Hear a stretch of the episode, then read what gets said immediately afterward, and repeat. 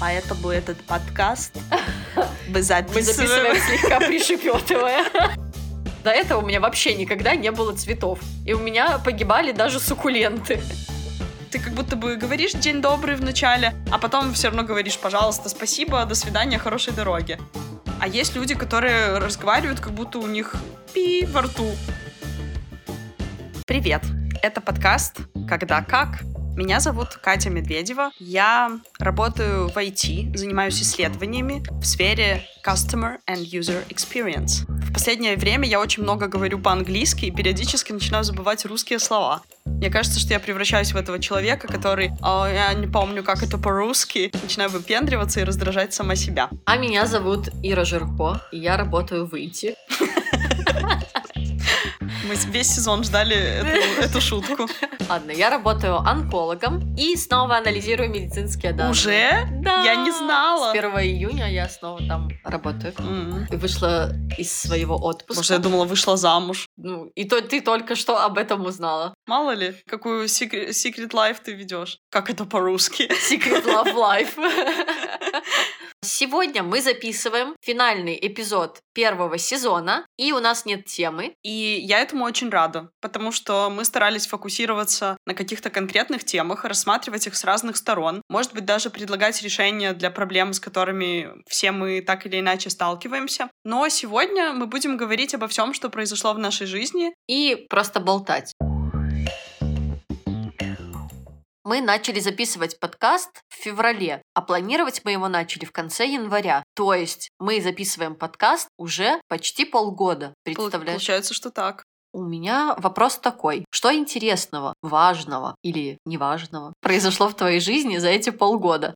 Во-первых, я удивлена, что мы записываем подкаст полгода. Мне кажется, это длится уже лет семь. Серьезно? Ну, правда, мне кажется, мы делали это всегда, и, может быть, для тебя это так не ощущается, потому что выпуски монтирую я, но у меня как будто вся жизнь посвящена подкасту. Типа, я всегда держу в голове, что вот сейчас мы записываем выпуск, потом две недели с переменным успехом я его монтирую, я должна его прислать тебе, мы его слушаем, заливаем на платформы, этим уже занимаешься ты, выдаю тебе credits, господи, просто, просто раздражаю сама себя. И как будто бы просто добавилась такая регулярная активность. Вот, у нас есть подкаст. И мне кажется, что так было всегда. А у меня большая проблема с регулярными активностями. И мне кажется, что то, что мы делаем это вместе, это единственное, единственный факт, который помогает мне не слиться, не забить и не решить, что да кому это вообще нужно, обойдусь и без подкаста. Во-первых, у меня нет проблем с регулярными активностями.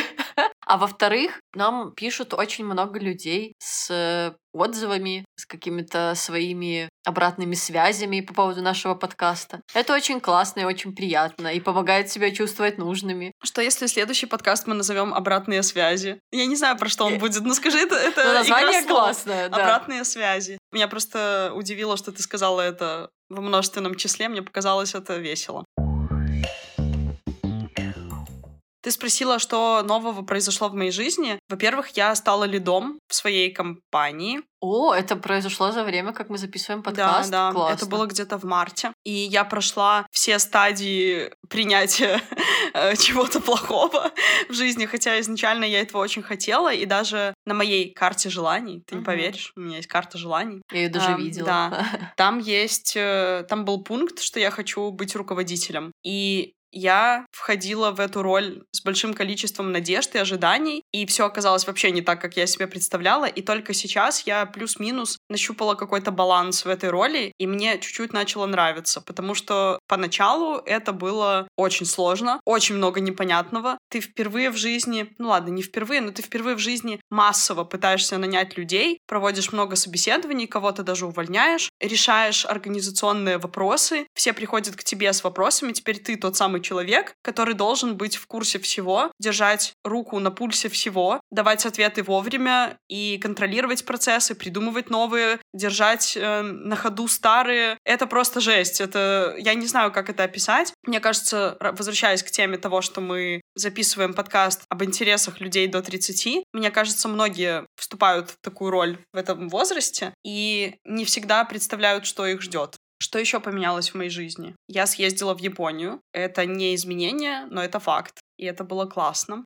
А что изменилось в твоей жизни? Я сделала одну очень важную вещь. Я закончила свою диссертацию и даже прошла апробацию. Это предзащита. Угу. Теперь у меня остался один большой этап, связанный с защитой, и он будет не летом, поэтому сейчас я могу немножко расслабиться, что ли, потому что до этого постоянно шла работа над диссертацией. А что ты имеешь в виду под этапом? Это не просто один день, в который ты защищаешь работу? Нет. Ну, сама защита, да, но до этого нужно сделать ряд вещей. Подать работу в совет, пройти внешнюю апробацию, получить отзывы на автореферат, и потом только защита будет. Во-первых, я тебя поздравляю. Спасибо. Ты давно этого хотела, и это очень важно для тебя. И это звучит круто. Да. Признаем это. Да. Но с другой стороны, я ненавижу всю эту академическую активность. Это просто капец. Я не знаю, как люди находят силы ей заниматься, потому что для меня это семь кругов ада. Вот эти вот работы писать. Это еще, я думаю, отличается, потому что я ж на экономике училась. И мой внутренний перфекционист все время думал, господи, что такого полезного я могу привнести в экономику? Я не, ну просто, не знаю, может быть, кто-то приходит к мысли, что именно он может придумать. У меня с этим были сложности. И каждую свою работу я рассматривала как просто бумажку, которую я талантливо написала.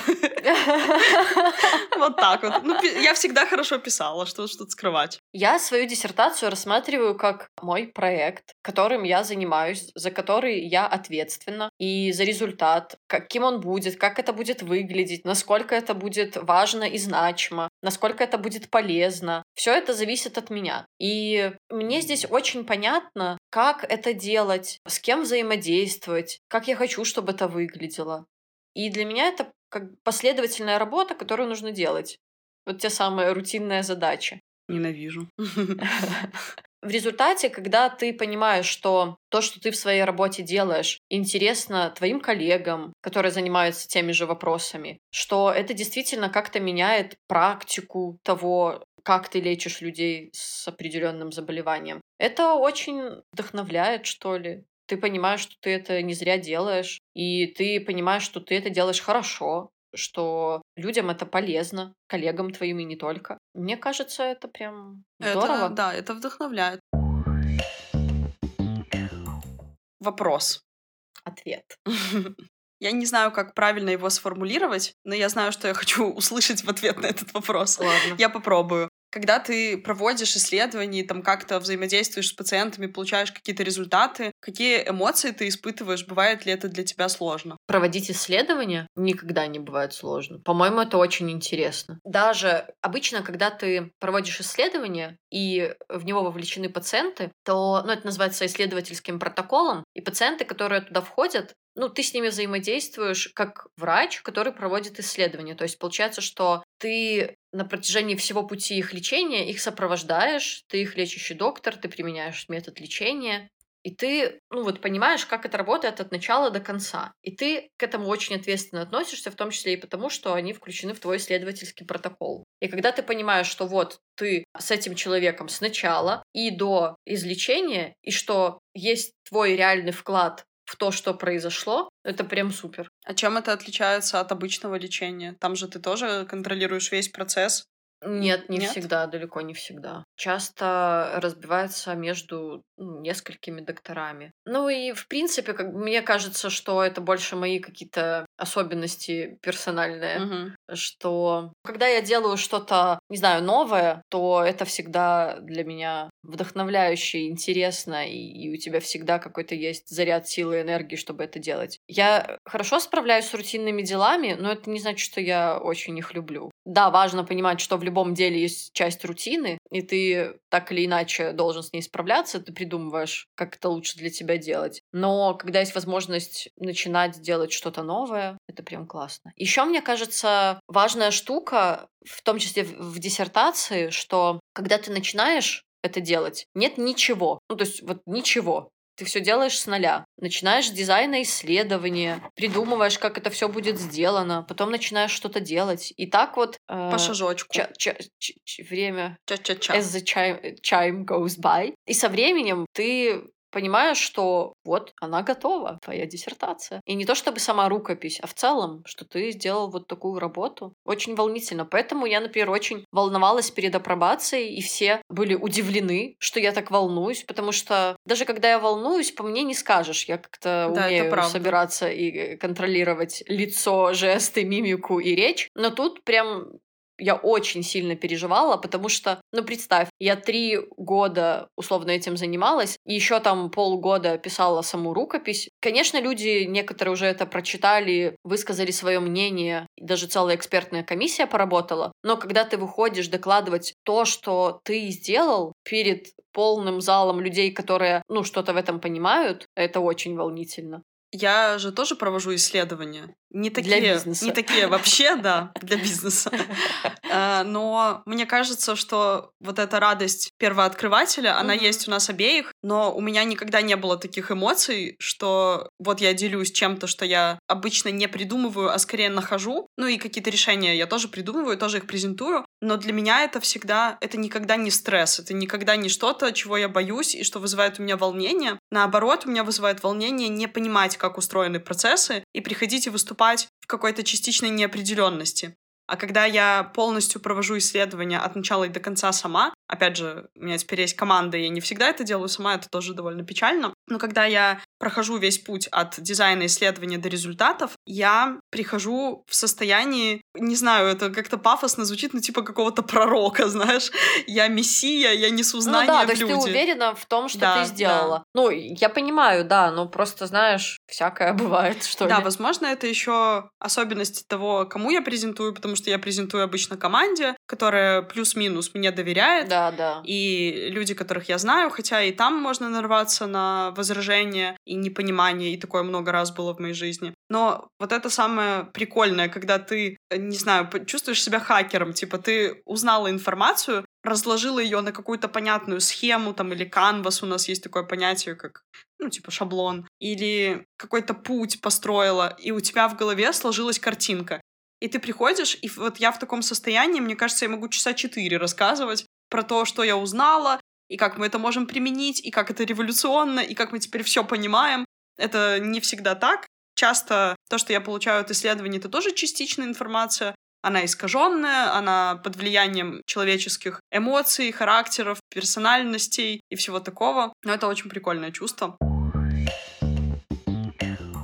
Я к чему спросила? Чувствуешь ли ты когда-нибудь, что это трудно? Потому что у меня сейчас в активной фазе исследования пациентов и докторов, и я очень тяжело это переношу, когда люди делятся со мной чем-то сокровенным, чем-то тяжелым, что они проходят в жизни. Раньше я работала в B2B исследованиях, в тех, в которых задействован бизнес. Ну, типа B2B. Business to Да, business to business. Просто на, на всякий случай поясняю. И там нет, знаешь, чего-то такого сенситивного, чего-то такого цепляющего. цепляющего, да. Люди просто ходят на работу. Ну да, они злятся, они недовольны, они рассказывают про свой опыт, который дался им тяжело. Ну, come on, это бизнес, это работа, там не бывает прям каких-то супер глубоких эмоций. А здесь я разговариваю с людьми про их лечение. Я обычно не затрагиваю медицинские данные, как это называется, детали прям самого лечения, mm-hmm. препараты, там, их самочувствие. Я проговариваю в начале каждого исследования, что они не обязаны со мной этим делиться, потому что я не врач.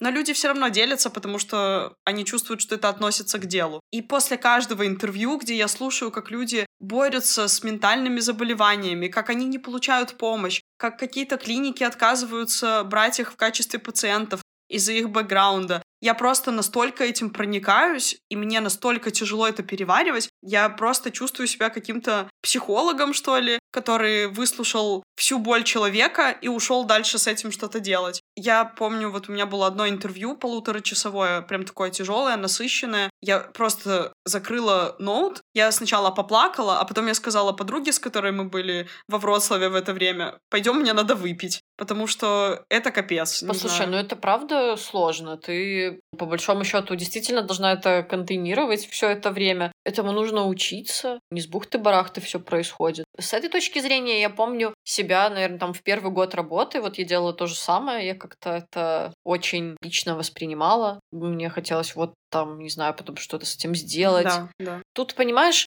когда-то на курсе по По-моему, это и было что-то такое про общение с пациентами. Был модуль про вот как раз там сообщение плохих новостей, общение с пациентами. И нам была сказана такая фраза, что можно сочувствовать, но не сопереживать. И вот если вы поймете разницу между вот этими двумя понятиями, то будет намного проще работать. Это не поймешь в теории, только на практике. Только вот с опытом ты понимаешь, да, что, что, что такое сочувствовать, что, что такое сопереживать. Подожди, нужно сочувствовать, но, но не, не сопереживать. сопереживать. Да. Ну, то есть ты слушаешь человека, понимаешь, что да, там это грустно, или это обидно, или это страшно, но ты не проживаешь эти эмоции сама.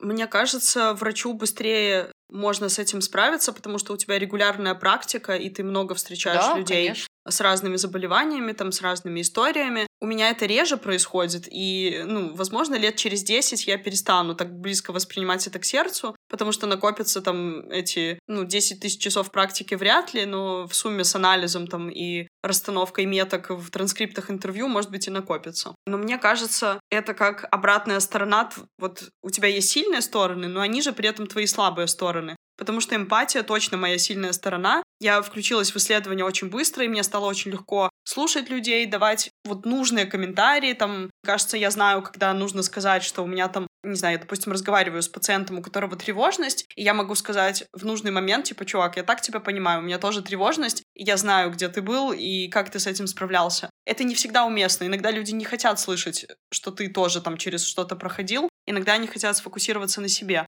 Мне кажется, что эмпатия очень мне помогает, но при этом, если бы я была чуть менее эмпатичным человеком, я бы легче все это переживала. Я бы просто послушала, я попыталась сделать то, что от меня зависит, и пошла дальше. А самая большая проблема, что нет, от меня не все зависит. Я исследователь в компании продуктовой, но продукты делают другие люди, и процессы настраивают другие люди и я могу ограниченно на это влиять, приходить с идеями, питчить их, делиться чем-то, участвовать в мозговых штурмах, даже организовывать их. Но в итоге я не влияю на то, как будет развиваться продукт. И бизнес, он же не всегда про то, чтобы сделать каждого счастливым. Бизнес — это вообще-то про то, чтобы заработать деньги при возможности, делая своих клиентов счастливыми. Но, не знаю, это очень сложная тема, и мне кажется, я в той стадии, когда я все еще верю, что возможно сделать счастье для всех людей в мире но уже, кажется, начинаю понимать, что это не так. Ладно, я уже признала, что мир несправедлив и жизнь несправедлива, и с этим реально как-то полегче стало. Я хотела спросить, а вот эта часть, где ты проводишь интервью, ну сейчас особенно там с людьми разговариваешь про какой-то их опыт лечения, это плюс твоей работы для тебя или скорее минус? Плюс, конечно. После интервью у меня есть ощущение, что я хакнула эту жизнь. Я сделала что-то крутое, я достала какую-то информацию, все были left in the dark, а потом переведи, я пришла... Переведи. Ну, типа, все как бы... В сумраке. Да, блуждали в темноте, не зная, как все устроено на самом деле. А я что-то узнала, я поговорила с человеком, я люблю разговаривать, я заряжаюсь от этого. И вот реально ощущение, что я хакнула эту жизнь, что я ее взломала. Не знаю почему. Да, это приятная часть, но хорошо, когда она в балансе с другими. Если бы я проводила интервью целыми днями, я бы сдохла просто. А есть такие проекты, в которых исследователи там по 7 интервью в день проводят. И это прям ну, Много, печально, да? да. Это, во-первых, сказывается на качестве, во-вторых, это сказывается на твоей менталке. Я хочу рассказать, что еще у меня изменилось за это время. Пожалуйста. У меня появилось два цветка. Это душещипательная история про мой фикус. Я хочу ей делиться со всеми. В общем, когда я закончила свою специализацию по онкохирургии, которая длилась 4 месяца, у меня появился в честь этого фикус, которого я назвала Федор, потому что он фикус. И все у нас с ним было прекрасно до того момента, как я уехала в Австрию. Я уехала всего на 10 дней, но в это время его никто не поливал. И я от него, конечно, такого не ожидала, но он сбросил все свои листочки. Я была опечалена и думала, что он погиб навсегда. И купила себе новый цветок. Папоротник. Его никак не зовут. Его зовут просто крошка-папоротник. Но папоротник нужно было пересадить. Мне сразу об этом сказали, что его нужно пересадить. Я купила специальную почву для папоротника и решила заодно пересадить фикус. Я их двоих пересадила. И у моего фикуса появилось два новых листочка. Ладно, э, я, я расскажу, почему это очень важная новость, потому что до этого у меня вообще никогда не было цветов. И у меня погибали даже суккуленты. Что бы я ни делала, они все равно погибали. Теперь у меня целых два цветочка.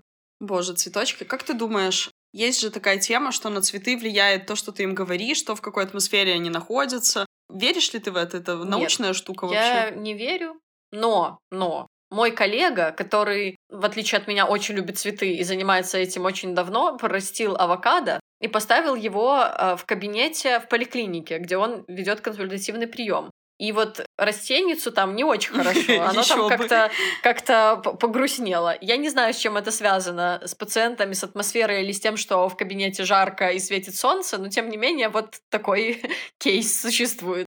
Слушай, мне всегда нравилась эта метафора, что растения отражают э, климат, микроклимат там какой-то в коллективе, в котором они находятся. В моих прошлых отношениях мы купили драцену. Э, Это такая с остренькими листочками? Да, э, такую Типа прям- как маленькое дерево? как маленькое дерево, только не очень маленькое. Мы прям Большую купили? драцену купили, М. да, такую на пальму похожую. Так. И сначала она цвела и пахла, а потом она сдохла.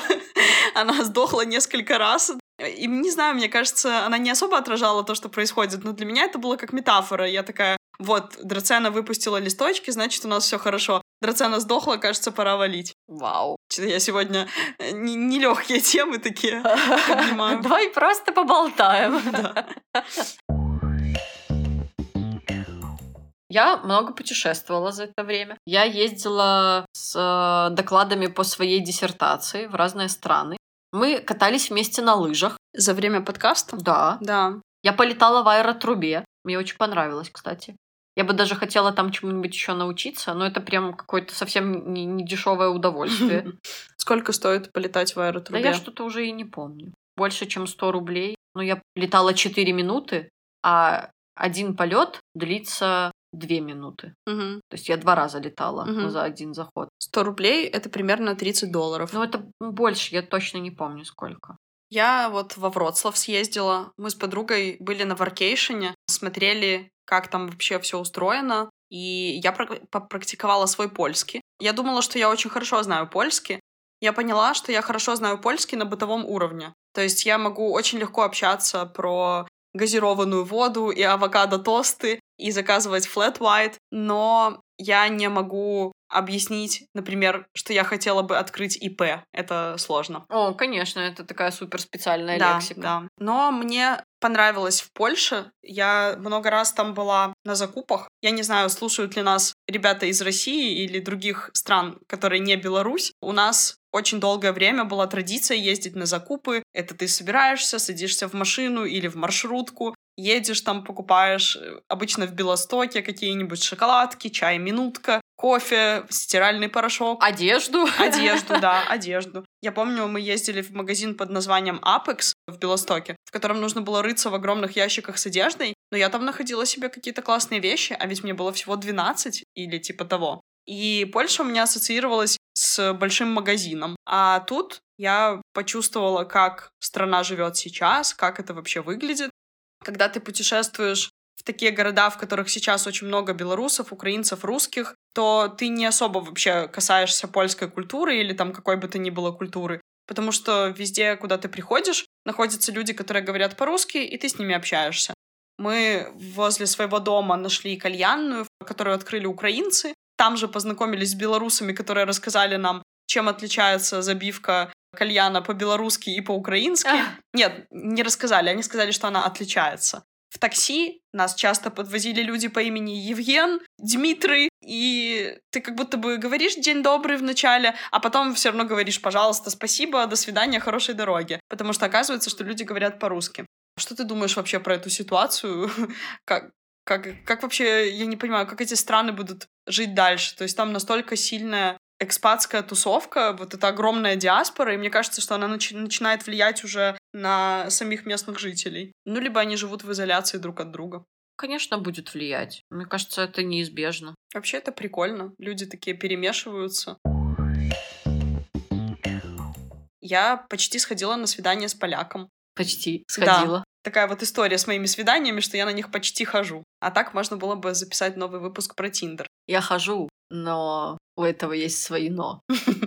Иногда мне кажется, что я просто трачу свое время. Ну да, скорее всего, так и есть. Если ты не будешь его тратить, скорее всего, ничего не выйдет. Да, я к этому так и отношусь. Но мне было очень страшно. Страшно? Я очень волновалась. Во-первых, я боялась, что я в другой стране, Мгм. что человек разговаривает на другом языке, а вдруг он меня увезет в лес и бросит меня там умирать. Я не знаю, почему мой мозг рисовал такие картины, но с другой стороны, это было прикольно. Мы познакомились в Тиндере и переписывались на английском, а он учился в Великобритании, и это отразилось в его речи, потому что он позвал меня на свидание фразой «Do you fancy getting a drink sometime?» Я умерла просто со слова fancy, и, и, господи, это было потрясающе. И я такая, ладно, ладно, ему можно доверять, наверное. Так что я очень жалею, что я не сходила. Я не сходила, потому что у него что-то взорвалось дома, и ему пришлось ждать оунера квартиры, э, владельца, владельца квартиры. Но я вернусь во Вроцлав, и, может быть, и, может быть, схожу. Что для тебя самое сложное в записывании подкаста? Монтаж? Монтирование? Нет, монтаж... Господи, прости. Монтаж — это несложно. Это на самом деле очень примитивная работа. Ну, тот монтаж, тот уровень монтажа, которым владею я, это очень просто и примитивно. Тебе нужно просто отрезать от общей записи кусочки и делать из них новую запись. Ничего сложного. Плюс я нашла статью, как улучшить звук. Теперь я выставляю настройки, которые прописаны в этой статье, и все получается очень легко. Послушай, ну, люди отмечают хороший звук нашего подкаста, так Да. что статья, видимо, очень полезная. А, Она не очень повлияла на звук. Это, скорее всего, то, что мы записываем на iPhone. Это действительно дает хороший звук. Так что это не сложно, это скорее... Ну, это, это рутинная задача. Ты сидишь и 4 часа монтируешь выпуск. Я тяжело справляюсь с такими задачами, поэтому мне приходится дробить ее на кусочки, делать в разные дни или пытаться погрузиться в поток, чтобы я не замечала, как проходит время. Короче, каждый раз работают разные штуки. Вот что было самое сложное за все время записи, это подкаст про одиночество, когда я просто не знала, что сказать. Поэтому наш выпуск про одиночество получился таким коротким. Вроде бы тема интересная, а как-то ты не в том состоянии, чтобы нащупать мяско, знаешь, для выпуска и рассказать какие-то конкретные детали, истории, примеры. А для тебя? Для меня вообще не сложно. Ну как, есть один фактор, который сильно влияет. В подкастах очень сложно, я все время об этом говорю, получать обратную связь. Мгм. То есть ты записываешь, не знаю, монтируешь, выкладываешь, и ты понимаешь, ты видишь по статистике, что люди слушают, но хорошо, если кто-то тебе скажет лично там, например, да, что вот я послушал там вот так и так. Кто-то пишет, что я там не согласен с этим и с этим. Ой, это самый кайф. Да, да. И кажется, господи, ну пожалуйста, ну напишите хоть, хоть одно слово, там, я не знаю, послушал. Да-да-да. Или еще что-то. Потому что. Зачекиниться в нашем Да, Потому телеграм-канале. что иногда такое чувство, что подкаст улетает в пустоту. Я понимаю, что это нормально, и что, видимо, все с этим сталкиваются, кто записывает подкасты. Но если в, Инстаграм, например, ты выкладываешь фо- фотографию, тебе сразу ставят лайки, то здесь ну, тоже ведь не так. Да, да, это правда. Но мне кажется, с этим сталкиваются все подкастеры. Я периодически слышу, как они выпрашивают лайки. Пожалуйста. Да, пожалуйста, оставьте комментарий, напишите что-нибудь. И я вот перекладываю это на себя, на Ютубе же тоже так делают. И я когда вела вебинары на Ютубе, это даже вошло в привычку, то есть это абсолютно нормально было. Там первый раз тебе неловко сказать «поставьте лайк и подпишитесь», а потом ты уже выдумаешь вот это «сделайте красную кнопку серой», «поставьте палец вверх». Для тебя это естественно, потому что это действительно мотивирует людей оставлять обратную связь как-то. Слушай, прикольно, потому что когда я, например, слушаю подкаст какой-нибудь, и когда говорят подпишитесь на наш телеграм-канал, поставьте лайки, меня это раньше прям бесило. Я думаю, Да? господи, ну люди, ну послушайте, ну вот я же вас и так уже слушаю. Чего от Там- хотите? да, да. А сейчас я вот прям прочувствовала этот э, порыв попросить всех хоть как-то взаимодействовать с подкастом. Знаешь, что мне кажется? Взаимодействовать с подкастами очень сложно. Ты видела вообще интерфейс Apple подкастов или Яндекс Музыки? Я не знаю, где там оставить комментарий. Я каждый раз брожу в темноте и пытаюсь найти это поле. Что, что нужно сделать, чтобы оставить комментарий к подкасту? Комментарий в Яндекс Музыке ты не можешь оставить. Ты можешь это сделать в Apple подкастах. Ко всему подкасту, не Да. к выпуску. Ну вот, Да. это тупо. Да. И поэтому все делают телеграм-каналы, и чтобы люди приходили в телеграм-канал и там общались. Speaking of that, подписывайтесь на наш телеграм-канал. Нам, правда, будет очень приятно почитать любые комментарии, где вы согласны, где вы не согласны, где вы делитесь историями, или говорите что-нибудь про звук, или заметили какую-нибудь речевую ошибку. Абсолютно неважно. Это правда подпитывает и дает силы записывать еще выпуски. Это очень классно. Вот что еще сложно в записывании подкаста. Слушать первую версию и слышать, как ты говоришь какую-то дичь, повторяешь какие-то слова, а ты переслушиваешь э, сырой материал? Нет, нет, нет, я слушаю всегда первый, ну, то, что ты сбрасываешь а. для того, чтобы я отправила на все платформы, mm -hmm. вот его. Когда слушаешь, я такая, господи, ну зачем я это сказала три раза? И почему вообще я использую это слово? У тебя всегда так было? То есть я знаю, многие люди очень плохо воспринимают себя на видео и звук своего голоса в записи. То есть некоторые прям не могут на это смотреть, они закрывают уши, убегают. Было ли у тебя что-то такое? Нет, у меня с этим все нормально, потому что, мне кажется, я очень часто видела себя в записи, слышала себя в записи. С этим все окей. Но просто это какой-то лингвистический перфекционизм, mm, мол, mm-hmm. я же могу говорить нормально, почему я говорю вот так? Да. А мне нравится я когда монтирую, я специально оставляю некоторые, только некоторые косяки, какие-то а. оговорки, потому что, ну, мне кажется, это делает подкаст живым. Да. А, есть же в моем опыте два вида подкастов. Одни звучат, как будто они предзаписаны, как будто есть... Преднаписаны. Преднаписаны, да, как будто есть текст, который человек читает, ну, либо он его очень хорошо помнит. И второе — это где люди разговаривают. Я, наверное, больше люблю те, где люди разговаривают. Я тоже. В русской речи часто же есть слово паразит типа, типа, типа, много типа, кто типа, говорит да? типа, типа и какое-то совершенно дурацкое слово. Недавно я слушала подкаст, я не помню точно, как называется, но его записывают люди, которые работают в Yale Admission Office, приемной комиссии Еля, и там они, значит, брали интервью у человека, который туда поступил. То есть это человек из Америки, девушка, которая закончила школу и поступила в Ель у нее просто через каждых два слова было лайк. Вот то есть она like, говорит лайк, бла-бла лайк, бла-бла лайк. Господи, я вообще не могла слушать, что она говорит. Да. Я слышала только это лайк, и я думаю, вот, вот это наши типа. Да. То же самое. Так даже смысл тот да, же. Да, да, да. Есть такое впечатление, что когда ты учишь язык, ты автоматически будешь понимать то, что люди на нем говорят. Что становится большим разочарованием, когда ты начинаешь общаться с носителями языка, и в некоторых случаях с чаях. Ты вообще, ты вообще не понимаешь, что они говорят, потому что есть это огромное количество акцентов. Я уже молчу про ирландский, там я смотрела Normal People в оригинале, Да-да-да. и они разговаривают на ирландском, и я только к последней серии начала дуплять без субтитров, что они говорят. А есть люди, ну, менее образованные там в Штатах, да, я же общаюсь с большим количеством людей в Штатах. А у некоторых прям просто perfect английский, ты как будто слушаешь учебник. И тебе очень легко их понимать, они мало используют вот этих like, so и все такое. А есть люди, которые разговаривают, как будто у них пи во рту. Пи. Автоцензура. Я, я, я, запи, я запикиваю. Я Что? записываю, а ты запикиваешь. Мы запикиваем подкаст. Ну, короче, возможно, это работает с польским, когда, ну, и то там есть эти народы гурские, которые тоже разговаривают. Да послушай, я не как. всегда понимаю, что люди на русском говорят, так что... Это вообще моя боль. Я еще и слышу не очень, поэтому иногда это превращается в «а? А?» и так 17 раз подряд. Что? Я ничего не понимаю, повтори, пожалуйста. Напишите, пожалуйста. Да, это большая проблема. Какие у тебя планы на лето? Что? Не знаю. Ну смотри, пить эспрессо-тоник. Я как выпила эспрессо-тоник, я думала, я умру. Тебя долбанула ну, дозой я не, кофеина? Я не пью черный кофе, да, тут этот эспрессо-тоник. Вкусно, конечно, но больше я не стану это повторять. Слушай, обычно люди либо говорят, что эспрессо-тоник это очень вкусно, либо они бегут в туалет блевать сразу же.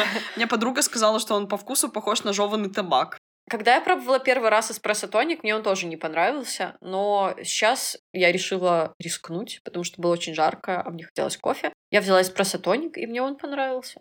Cool. Он еще зависит от места. Иногда там хороший тоник, такой неагрессивный.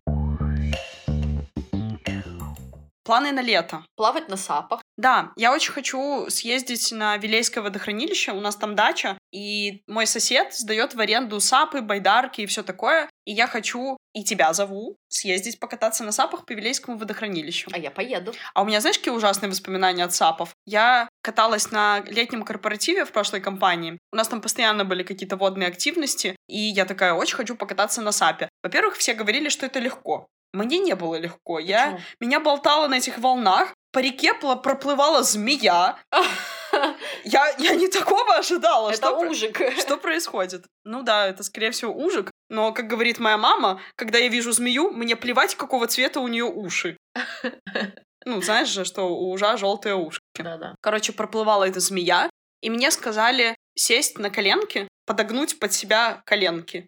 Ну, Понимаешь, понятно, да, да. И таким образом я травмировала свои коленки, и потом две недели ходила еле-еле. И даже ходила к врачу, чтобы он что-то с этим сделал. Так что я планирую кататься на сапе только стоя, либо в позе по-турецки. В Минске давно не было дождя, и поэтому теперь весь город в пыли. Поэтому этот подкаст мы Мы записываем слегка пришепетывая.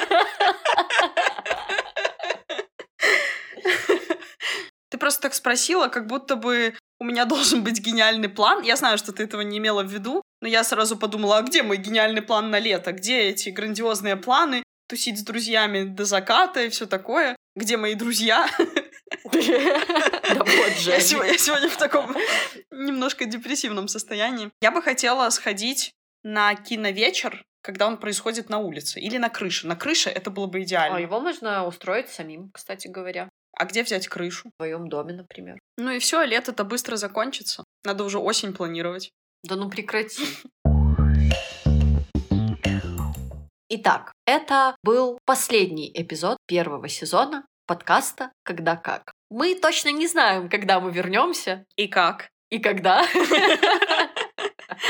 Но перерыв будет, я думаю, недолгим. Мы подумаем, как сделать наш подкаст еще более интересным, в том числе для нас. А вы пока слушайте все наши эпизоды, которые вы не успели послушать. И, пожалуйста, оставляйте свои комментарии, пишите нам в любой соцсети, в которой вы нас сможете найти, в нашем телеграм-канале. Мы будем с удовольствием читать ваши истории и общаться с вами. А если вы хорошо представляете себе, о чем бы вы хотели послушать в следующем сезоне, то тоже обязательно напишите нам, и мы постараемся это учесть. Потому что мы как раз думаем над контентом для следующего сезона. Может быть, он будет совсем другим, может быть, он будет совсем таким же.